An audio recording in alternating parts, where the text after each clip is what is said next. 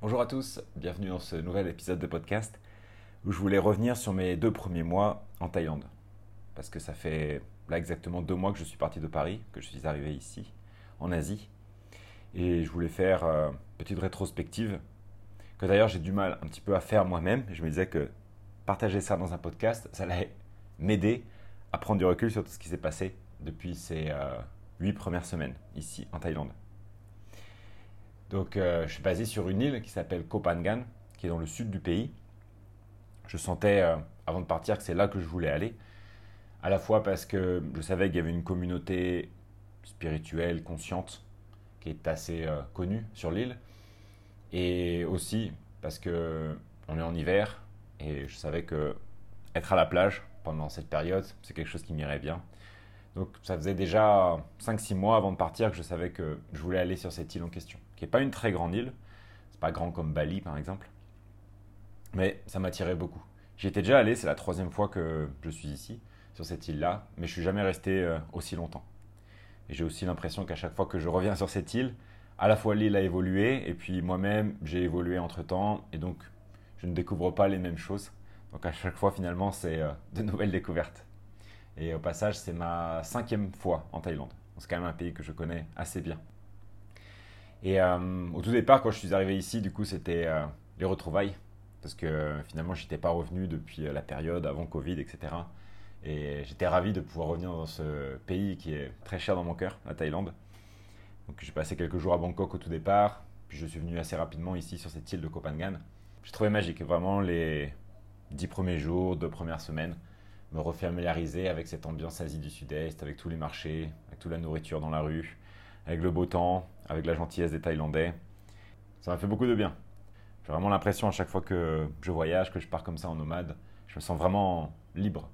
Je sais que j'ai un côté euh, aventurier qui est euh, jamais comblé. Ou en tout cas, euh, quand je suis trop longtemps à Paris, trop longtemps en France, je sens que j'ai besoin de repartir à l'aventure. Et justement, dès que j'ai l'opportunité de le faire, l'impression que mon cœur est en train de s'ouvrir de nouveau. J'aime beaucoup ces aventures, comme par exemple, bah, j'ai pris le train pour aller de Bangkok jusqu'au port, qui est à côté donc de l'île ici. C'est un voyage que l'on fait tout de nuit. Et euh, c'est vrai que j'aurais pu prendre l'avion aussi. en une heure ou deux heures, ça aurait été fait. Alors que là, le voyage, euh, ça m'a duré presque 24 heures. Mais en fait, j'aime ce type d'aventure. Être dans le train avec les locaux, passer la nuit là. C'est moyennement confortable, mais euh, je trouve ça tellement fun. Et donc les dix premiers jours, deux premières semaines ici, j'ai beaucoup profité, je me suis réacclimaté avec, réacclam, comment on dit déjà euh, Je me suis refamiliarisé avec l'île. À ce moment-là, j'avais pris une petite euh, vacance, j'avais décidé de pas vraiment travailler, je me suis peu connecté. L'idée, c'était vraiment atterrir et récupérer du décalage horaire. À ce moment-là, je n'avais pas forcément trouvé de logement adéquat. J'ai juste trouvé un dortoir. Bon, je m'étais pas trop pris la tête non plus. Ça faisait des années que je n'avais pas dormi en dortoir. Bon, c'était quand même un dortoir assez euh, confortable. C'était pas un hôtel pour faire la fête, on va dire. C'était vraiment calme, respectueux. Donc ça allait. Mais assez vite, euh, quand j'ai voulu chercher un logement, une chambre ou euh, une maison à louer pour un mois, ça a été quand même assez compliqué. Donc c'est là qu'arrivait un peu la deuxième partie du voyage où je me suis dit waouh, comment est-ce que je vais faire? Parce que en fait, je ne trouve pas de logement. L'île est pleine à craquer de touristes, comme jamais. Même les gens qui ont vécu ici depuis des années disent qu'il n'y a jamais eu autant de monde sur cette île au même moment. Et donc du coup, c'était en rupture de logement. Il y avait beaucoup plus euh, de demandes que d'offres. Donc à un moment, je me suis même dit, au fait, je ne vais pas pouvoir rester ici. Il y a beaucoup trop de monde et j'ai pas envie de changer euh, d'hôtel tous les trois jours, qui était un des scénarios possibles. On pourrait toujours trouver euh, une nuit par-ci, trois nuits par-là. Mais je me dis, ça va être infernal. Je vais passer mon temps à faire ma valise, la défaire. C'est pas ça que je cherche. Donc je me suis même posé la question, est-ce que je devrais pas aller ailleurs en Thaïlande, voire même ailleurs en Asie? Donc j'ai considéré ça, je continuais mes recherches. Là, c'était la période où je me tâtais un peu. Je me disais, qu'est-ce que je vais faire finalement? Et par chance, après la chance, ça se provoque, mais j'ai contacté une dame thaïlandaise qui avait quelques logements disponibles et euh, effectivement, elle avait une maison qui était disponible à partir de début février. Donc ça, ça m'a permis euh, d'avoir ma base, d'avoir ma maison qui en plus est plutôt bien équipée. Il y a une cuisine euh, avec tout ce qu'il faut pour cuisiner. Donc j'ai rien eu besoin d'acheter, juste à arriver avec mon sac. Et ça, c'était quand même très pratique. Puis en plus, euh, c'était un prix euh, très convenable. Pour vous donner une un ordre d'idée, euh, là, je paye 400 euros pour cette maison, ce qui est plutôt bon marché. Alors pas bon marché forcément pour la Thaïlande, mais ici c'est une île, donc les prix ont tendance à être un peu plus chers, et en plus c'est la saison très touristique, donc je m'en sors bien. En tout cas, ça me fait du bien d'avoir cette base, de me sentir justement plus ancré, de pouvoir même aussi avoir accès à une cuisine. Je cuisine en général au moins une fois par jour. Et j'aime aller au marché, me connecter aussi avec les locaux à ce moment-là. Il n'y a pas beaucoup de touristes au marché, notamment si je vais tôt le matin. Et pareil, le fait de cuisiner, ça me permet aussi de me, connecter à la nourriture, me connecter à la terre. J'apprécie ça. Même si je profite aussi beaucoup de la nourriture de rue. C'est-à-dire qu'en général, le soir, je ne vais pas cuisiner, je vais aller dans un de ces restos. Euh, il y en a tellement partout. Et euh, j'aime beaucoup ça. Pour moi, c'est très typique euh, de l'Asie, de l'Asie du Sud-Est. J'aime beaucoup faire partie de cette ambiance. Je m'en lasse jamais. Puis il y a tellement d'options que c'est jamais redondant. Là, j'ai pu renouveler mon visa pour encore 30 jours. Donc ça veut dire que je pourrais en tout rester 3 mois en Thaïlande. En tous les cas, à un moment, il faudra que je sorte du pays quelques jours, puisque mon billet retour pour la France est au mois de mai. Je pense que j'irai en Malaisie. Il faudra que je sorte du pays forcément. Et la Malaisie étant le pays le plus proche, c'est possible que dans trois semaines là à peu près, je sorte pour quelques jours pour revenir ensuite. En tout cas, c'est le plan que j'ai euh, pour le moment, mais je suis ouvert à tout. En fait, j'aime tellement l'île ici, je commence tellement à prendre mes habitudes, à avoir mes marques, que je ne sais pas si j'ai envie d'aller ailleurs en Thaïlande. Donc je pense que, comme je disais, je vais aller en Malaisie, puis je vais revenir en Thaïlande ensuite, et notamment sur cette île. Et je crois que bah, pour cette année, là, je me dirais, bah, pour 2023, c'était Copenhague, c'est ça que j'ai bien exploré, c'est là où euh, je commençais à connaître du monde, c'est là où j'ai fait partie un petit peu de la communauté. Je crois que c'est ça que je cherche avant tout. Donc, pas forcément envie d'aller euh, complètement ailleurs en Thaïlande et recommencer euh, un petit peu de zéro toutes les découvertes. Donc, apparemment, jusqu'en mai, je suis là. là, ces dernières semaines, je me suis senti très occupé, presque un peu trop. Alors, c'est un peu le paradoxe parce que je suis venu ici à la base pour être plutôt en introspection, pour être un petit peu tout seul et finalement, c'est pas vraiment ce qui se passe, mais j'accepte aussi. Et puis, euh, en fait, j'en suis ravi d'un certain point de vue. Alors, j'étais assez occupé par le travail, et puis notamment euh, le fait d'avoir les appels. Alors, pour moi, je fais pas mal d'appels de coaching le soir, on va dire euh, plutôt dans l'après-midi ou fin d'après-midi, parce que ça correspond plutôt à la matinée en France. Donc, c'est vrai que j'ai des journées où, par exemple, je travaille un peu le matin, ensuite, j'essaie d'aller à la plage pour pouvoir profiter. Ce serait dommage de manquer les opportunités d'aller à la plage, parce que j'ai vraiment une plage magnifique à 3 minutes en scooter de la maison. Donc j'essaye d'y aller quand même un peu tous les jours. Euh, après, il faut que je revienne justement pour faire mes appels de coaching. Puis après, il y a d'autres choses qui me plaisent aussi. Bon, j'essaye d'aller à la salle de sport parce que je suis un grand fan de sport. Donc j'essaie d'y aller euh, au moins deux à trois fois par semaine. Après, euh, là, j'ai beaucoup accroché avec l'Ecstatic Dance. J'avais d'ailleurs fait un épisode de podcast là-dessus, plus précisément, pour parler de mon expérience avec l'Ecstatic. Vous pouvez l'écouter. Il y a beaucoup d'événements aussi. Ça, c'est quelque chose euh, où j'ai pas eu le temps jusque-là d'en profiter autant que je voulais, mais je commence à en faire de plus en plus. Donc il y a l'extatique, bien sûr. Je vais raconter un petit peu plus tout ça d'ailleurs euh, juste après. Et euh, aussi me connecter avec du monde, passer du temps. Là, j'ai ma meilleure amie qui est aussi sur l'île, que j'essaie de voir, parce que je ne l'avais pas forcément vu beaucoup ces dernières années. Et donc, c'est vrai que tout ça mis bout à bout, j'ai l'impression que les journées défilent à une vitesse et que j'ai presque pas le temps des fois de, de vraiment me poser, de faire un bilan avec moi-même. C'est pour ça que finalement ce podcast il me sert de bilan aussi avec moi-même. c'est pas vraiment préparé en avance. En tout cas, euh, ça me plaît beaucoup. Je pensais pas justement que ce serait aussi effréné. J'ai presque tendance à dire que je suis plus occupé que quand je suis à Paris, ce qui peut paraître euh, paradoxal parce que quand on voit la vie parisienne et tout le trafic et tout le mouvement, et ici ça paraît beaucoup plus euh, tranquille, décontracté, chill. Et pourtant moi c'est pas vraiment ce dont je fais l'expérience. L'impression d'être effectivement, de passer d'une activité à une autre et d'être assez chargé dans mes journées. Euh, ce que j'adore d'un certain point de vue. C'est vrai que je pense que pour la suite, j'ai quand même envie de souffler un petit peu, essayer de voir est-ce que je peux pas faire moins de choses par jour. Je pense qu'il y a un côté de moi aussi qui a envie de bien profiter, profiter au maximum. Et euh, c'est pour ça que j'ai tendance à faire beaucoup d'activités, même si au bout d'un moment, je pense que ça va un peu m'épuiser aussi. Et euh, l'idée, ça va être de trouver un meilleur équilibre, peu à peu il y a beaucoup d'événements auxquels j'ai pu participer ces derniers temps. Parlais de l'extatique, c'est avec ça que j'ai commencé dès le mois de janvier, que j'ai adoré, j'ai beaucoup accroché. Euh, je suis allé quasiment toutes les semaines à des événements, voire même à plusieurs événements par semaine. C'est souvent un petit peu les mêmes personnes que l'on retrouve, un peu la même ambiance. Et, j'adore. Pour moi, c'est une manière de me connecter à cette euh, communauté. Alors qu'ici, on appelle les hippies, mais j'appelle aussi la communauté spirituelle, communauté consciente, qui est sur toute une partie de l'île. tout le nord de l'île. D'ailleurs, au passage, l'île est très connue pour la fête, pour la full moon party. Même si tout le nord de l'île, c'est beaucoup de centres de yoga, de méditation, avec beaucoup d'activités liées aux énergies. C'est plutôt, euh, c'est même surtout là que je passe la plupart de mon temps. Et euh, je ne suis pas très connecté, euh, même pas du tout en fait, à la, tout ce qui est la fête, l'alcool, qui est dans l'autre partie de l'île. Et d'ailleurs, je n'ai pas touché à. Je n'ai pas bu une goutte d'alcool depuis que je suis arrivé. J'en bois vraiment pas souvent d'habitude, mais là, j'ai même pas, même pas bu une bière depuis que je suis arrivé. Sinon, j'ai participé à d'autres événements comme du breathwork, il y avait un atelier par exemple la semaine dernière que j'ai beaucoup apprécié.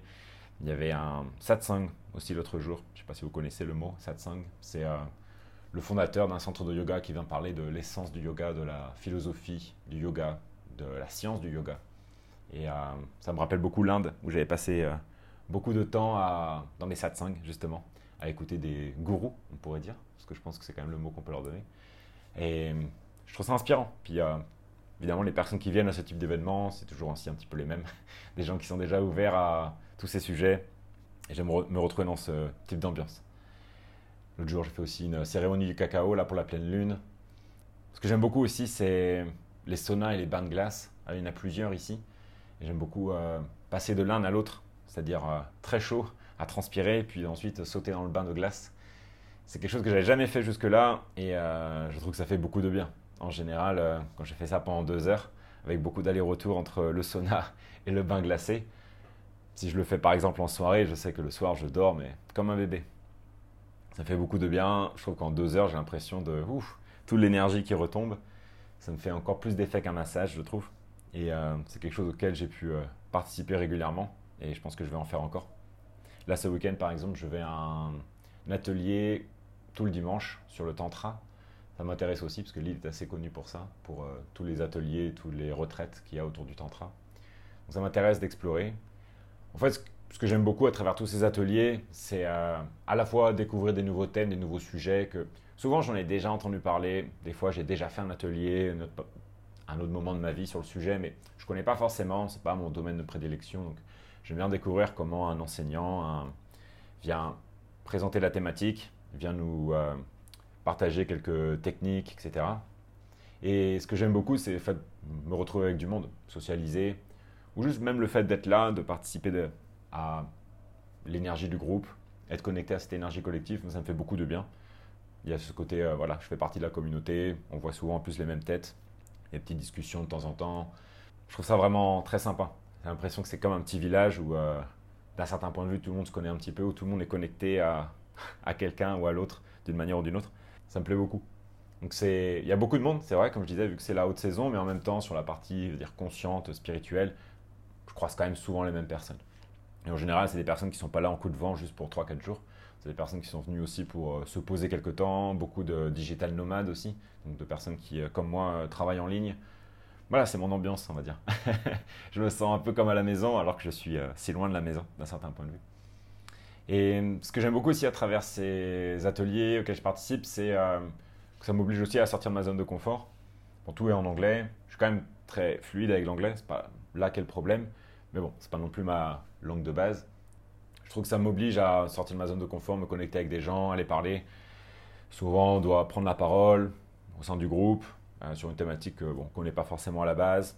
Donc, j'aime bien, ça me challenge. Je sens aussi que j'ai une part de moi qui est quand même timide, euh, qui est plutôt introverti, alors que je fais plein de vidéos euh, sur Internet et pourtant, j'ai quand même, dans certaines situations, je trouve une part de moi euh, plus timide qui ressort. Et c'est bien, elle est challengée aussi avec douceur lors de ces événements, lors de ces moments. Et j'apprécie beaucoup ça. Je remarque que quand je vais à un événement, des fois, je me dis pourquoi je me suis inscrit encore à un événement? J'aurais pu aller à la plage tranquille, à prendre le soleil. Et pourquoi est-ce que je me challenge autant? Mais je sais que ça me fait du bien, justement aussi pour développer mes euh, compétences sociales, on pourrait dire, euh, interagir avec d'autres personnes. Parce que je réalise, c'est que euh, ça fait 10 ans que je suis avec mon épouse. Là, on est parti séparément, c'est-à-dire que moi, je suis tout seul là en Thaïlande. C'est la première fois en 10 ans qu'on est séparés aussi longtemps. C'est une belle expérience. Et je remarque que les dernières années, je me suis un peu renfermé, renfermé aussi avec mon couple. On est plutôt autosuffisant, on va dire. Mais je sais qu'à Paris, par exemple, j'ai pas un grand réseau de personnes. Euh, j'ai certaines personnes, certains très bons amis avec qui euh, je passe de très bons moments et que je vois régulièrement. Mais voilà, c'est plutôt ça. Et ces dernières années, j'ai pas vraiment fait l'effort, où je me suis pas retrouvé dans des situations où j'avais besoin euh, de sortir un petit peu de ma bulle et d'aller me connecter à d'autres personnes. En tout cas, en dehors de la sphère professionnelle. Parce que là, pour moi, c'est plus pour le fun, parce qu'il y a un événement là, comme ça, maintenant, avec d'autres voyageurs. C'est des rencontres qui seront peut-être éphémères, parce que je ne sais pas si on se reverra. En général, les gens repartent ensuite dans leur pays. Mais c'est chouette. Ça m'oblige, je trouve, à, encore une fois, sortir de ma zone de confort et challenger avec douceur mon côté euh, timide. Après, ce qui est chouette aussi, c'est qu'il y a des personnes vraiment de toutes les nationalités. C'est quelque chose que j'aime beaucoup. Euh, l'autre jour, euh, je discutais avec une personne et je la rencontre régulièrement, on discute souvent. Et puis après, je lui ai demandé, mais en fait, tu viens d'où elle venait d'Arabie Saoudite. Et je dit, ça, c'est quand même original. L'autre jour, il y avait une personne qui était aussi à la cérémonie du cacao, qui venait de Sultanat d'Oman, une personne du Pérou, une personne d'Estonie. Enfin, il y a vraiment du gens de partout. Alors bien sûr, il y a toujours les mêmes nationalités aussi qui sont représentées. Les Français, euh, on est quand même bien présents, beaucoup d'Allemands, immensément de Russes, des Canadiens, personnes des États-Unis, des Anglais. Donc euh, très cosmopolite. Après, je trouve que je ne me suis pas autant connecté que ce que j'aurais voulu aux Thaïlandais, dans le sens où euh, toutes ces activités conscientes, un peu hippie comme je disais, spirituelles, finalement on n'y retrouve quasiment que des étrangers.